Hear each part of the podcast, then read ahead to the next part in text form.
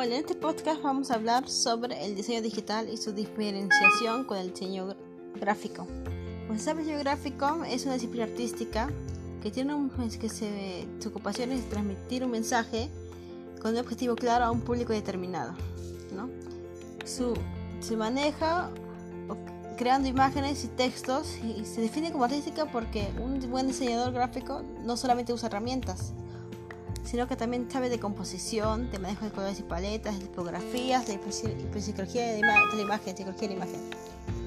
¿no? Y busca, con todo esto busca captar la ansiedad del cliente y siempre está atento de lo que pasa en el mundo, de las tendencias y valores.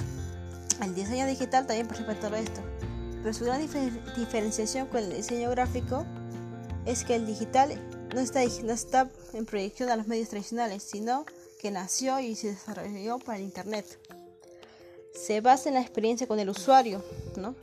Busca una interacción, esa interacción que siempre hay, porque como sabe, el internauta no es, pasivo, no es pasiva, sino que siempre está ahí informándose, baja, sube información, descarga contenido, entra a los links, opina, todo eso.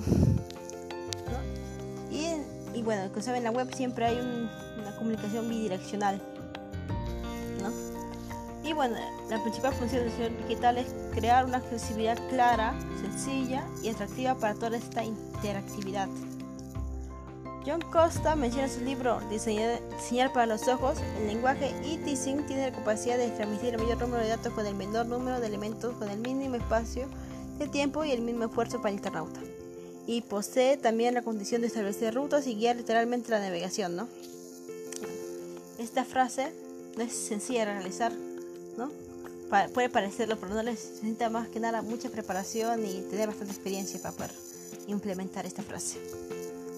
¿no? Bueno, todo esto, lo que es el diseño digital no quiere decir que el diseño gráfico tradicional tenga, su trabajo sea más obsoleto, tenga menos peso, ¿no? sino que el diseño gráfico tradicional, toda su base y carga teórica, su, ideología, pensamiento, todo esto también se explica en el diseño digital. Lo que lo único que diferencia, como se mencionó, la redundancia es que uno está para el diseño, gráfico tradicional, se basa, sus medios son los tradicionales, en cambio, el digital es para el internet, ¿no?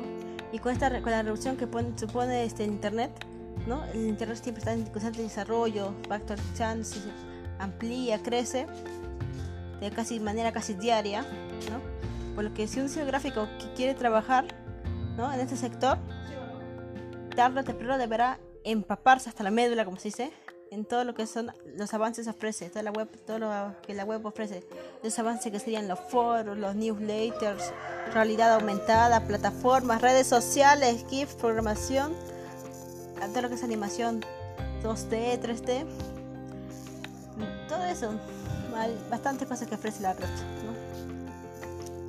¿no?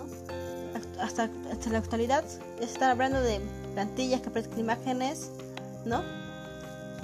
También implantes cerebrales, ¿no?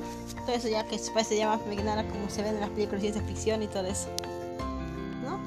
Bueno, esto es todo, gracias.